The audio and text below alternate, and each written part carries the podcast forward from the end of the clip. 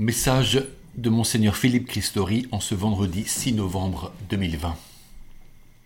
Après Nice, la folie a frappé à Vienne. Pourquoi l'amour disparaît-il dans le cœur d'un homme au point de vouloir tuer et encore tuer?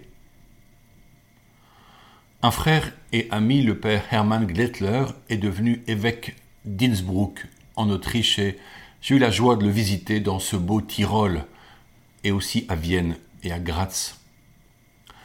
Ce merveilleux pays, avec ses montagnes, ses chalets fleuris, ses lacs et ses champs, nous fait rêver. Comme on écho au film La mélodie du bonheur, avec la touchante famille von Trapp.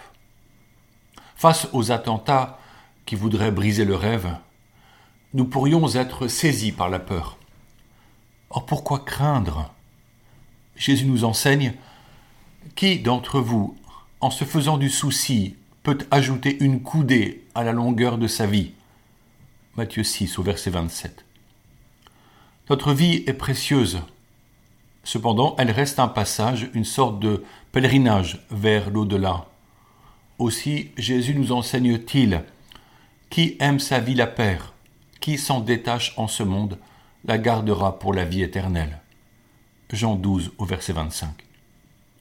Saint Paul vivait dans un monde cruel, où la mort était omniprésente à cause des maladies, de la guerre et des violences des Romains.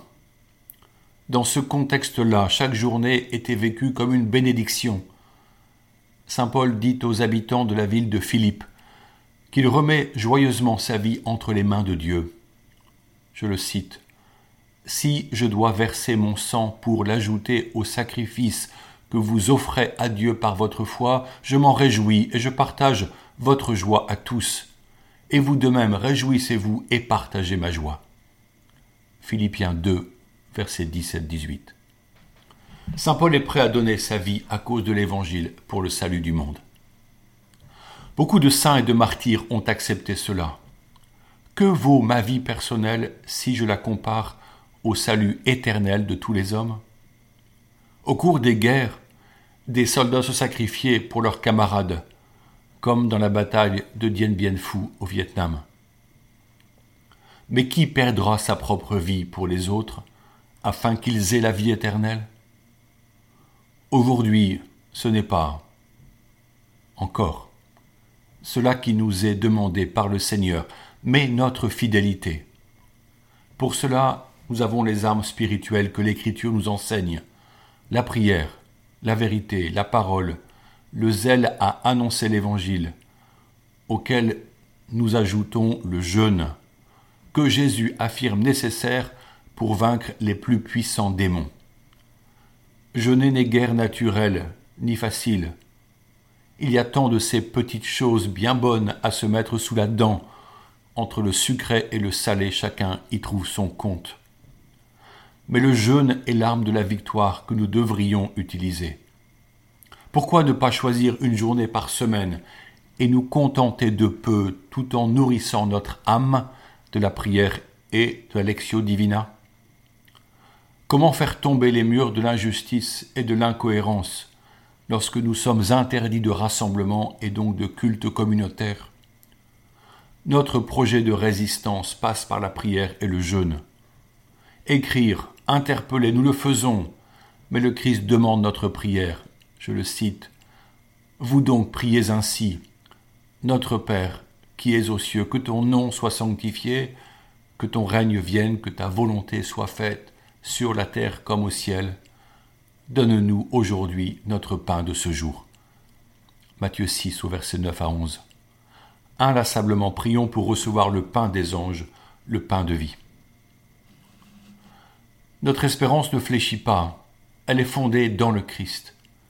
Elle nous est donnée lors de notre baptême comme participation à la vie divine. Charles Péguy écrit en 1912 Le porche du mystère de la deuxième vertu et donne cette belle méditation sur l'espérance qu'il compare aux deux autres vertus théologales, la foi et la charité. Je cite ce passage. Ce qui m'étonne, dit Dieu, c'est l'espérance, et je n'en reviens pas.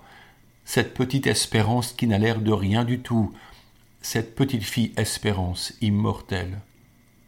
L'espérance est une petite fille de rien du tout, qui est venue au monde le jour de Noël de l'année dernière. C'est cette petite fille pourtant qui traversera les mondes, cette petite fille de rien du tout, elle seule portant les autres qui traversera les mondes révolus. Mais l'espérance ne va pas de soi, l'espérance ne va pas toute seule. Pour espérer mon enfant, il faut être bien heureux, il faut avoir obtenu, reçu une grande grâce. L'espérance voit ce qui n'est pas encore et qui sera, elle aime ce qui n'est pas encore et qui sera dans le futur du temps et de l'éternité.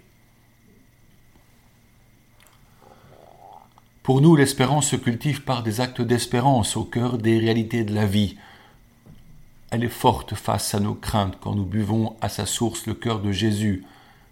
Nous sommes vivants, alors vivons en puisant l'espérance face aux troubles de la société.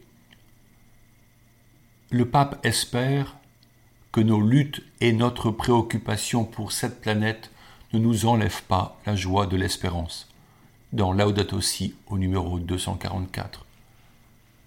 Nous sommes encore dans l'octave de la Toussaint, appelés à la sainteté à l'écoute de l'Esprit Saint. La sainteté est là au cœur de l'Église, encore plus aujourd'hui qu'hier.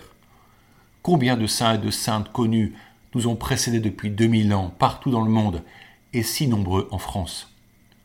Notre pays fut imprégné de leur amour, transformé en actes et en projets pour le bien des autres.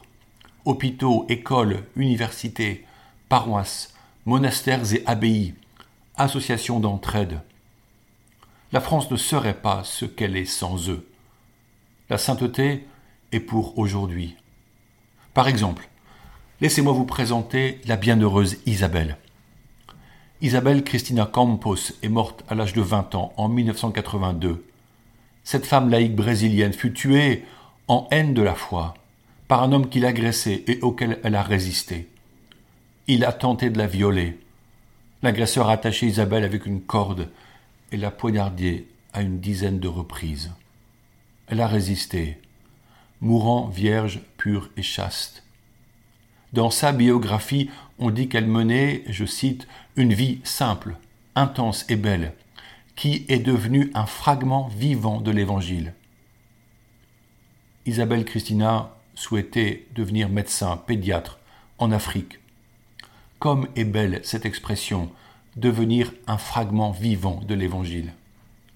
Si chacun de nous était cela, nous serions telles les pièces de verre coloré qui constituent les vitraux de notre cathédrale? Nous formerions une œuvre d'art spirituel. Quelle était la motivation de ces saints? Quel était le ressort interne de leur vie si pleine d'élan pour Jésus-Christ? En réalité, ils avaient rencontré son visage, au fond de leur cœur, dans sa parole, par une guérison ou un pardon, lors d'un témoignage de vie, par le service des pauvres. N'est-ce pas extraordinaire de prendre profondément conscience de l'amour infini de Dieu pour soi? Nous sommes chacun aimés, et cet amour nous communique la sainteté. La sainteté, c'est d'accepter d'être aimé par Dieu, c'est se laisser envahir par son amour, c'est laisser notre âme être illuminée par sa sainteté divine. C'est nous mettre à la disposition de cet amour pour être lumineux de lui dans ce monde, par notre attachement à la parole, dit Saint Paul. Saint Jean précise, je le cite, Bien-aimés, dès maintenant, nous sommes enfants de Dieu, mais ce que nous serons n'a pas encore été manifesté. 1 Jean 3, verset 1. Ces dons sont merveilleux et l'Esprit vient au secours de notre faiblesse pour nous rendre saints. C'est le Saint-Esprit qui fait de nous des saints quand nous lui ouvrons grand le cœur. Ce chemin de sainteté est ouvert à la fraternité. Ce mot m'apparaît de plus en plus prophétique. Les tensions au sein même des peuples exigent une nouvelle fraternité. Aux États-Unis d'Amérique, en Europe, entre humains de religions différentes, entre personnes de cultures diverses. Dans son encyclique Fratelli Tutti, au chapitre 5, le pape François parle du besoin d'une charité sociale et politique, en mettant au centre la dignité humaine, en incluant les pauvres qui doivent prendre leur part dans l'édification de nouveaux chemins. Le Saint-Père n'hésite pas à parler de la politique comme, je le cite, une des formes les plus précieuses de la charité, parce qu'elle cherche le bien commun, au numéro 180. L'amour est civil et politique et peut imprégner toutes les relations sociales pour un monde meilleur. Croyons-nous à l'amour social comme principe universel des relations politiques?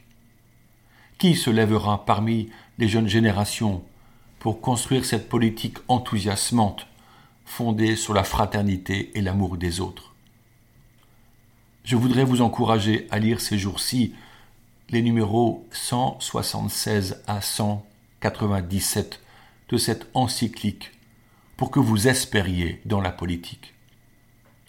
Le Saint-Père affirme que la bonne politique unit l'amour, l'espérance, la confiance dans les réserves de biens qui se trouvent dans le cœur du peuple en dépit de tout, au numéro 196. Et le pape remarque que cela ressemble à une utopie naïve, à laquelle il ne faut pas renoncer. C'est un peu fou mais l'Évangile est un peu fou et les apôtres, saisis par le Saint-Esprit, laissaient penser qu'ils étaient pleins de vin doux. Alors, allons de l'avant avec enthousiasme vers la fraternité. Maintenant, je vous bénis, au nom du Père et du Fils et du Saint-Esprit. Et je vous propose à nouveau la prière pour les vocations à Notre-Dame du sacerdoce. Vierge Marie, Mère du Christ prêtre, Mère des prêtres du monde entier, vous aimez tout particulièrement les prêtres parce qu'ils sont les images vivantes de votre Fils unique. Vous avez aidé Jésus par toute votre vie terrestre et vous l'aidez encore dans le ciel. Nous vous en supplions, priez pour les prêtres, priez le Père des cieux pour qu'il envoie des ouvriers à sa moisson. Priez pour que nous ayons toujours des prêtres qui nous donnent les sacrements, nous expliquent l'évangile du Christ et nous enseigne à devenir de vrais enfants de Dieu. Vierge Marie, demandez vous-même à Dieu le Père les prêtres dont nous avons tant besoin. Et puisque votre cœur a tout pouvoir sur lui, obtenez-nous, ô Marie, des prêtres qui soient des saints. Amen.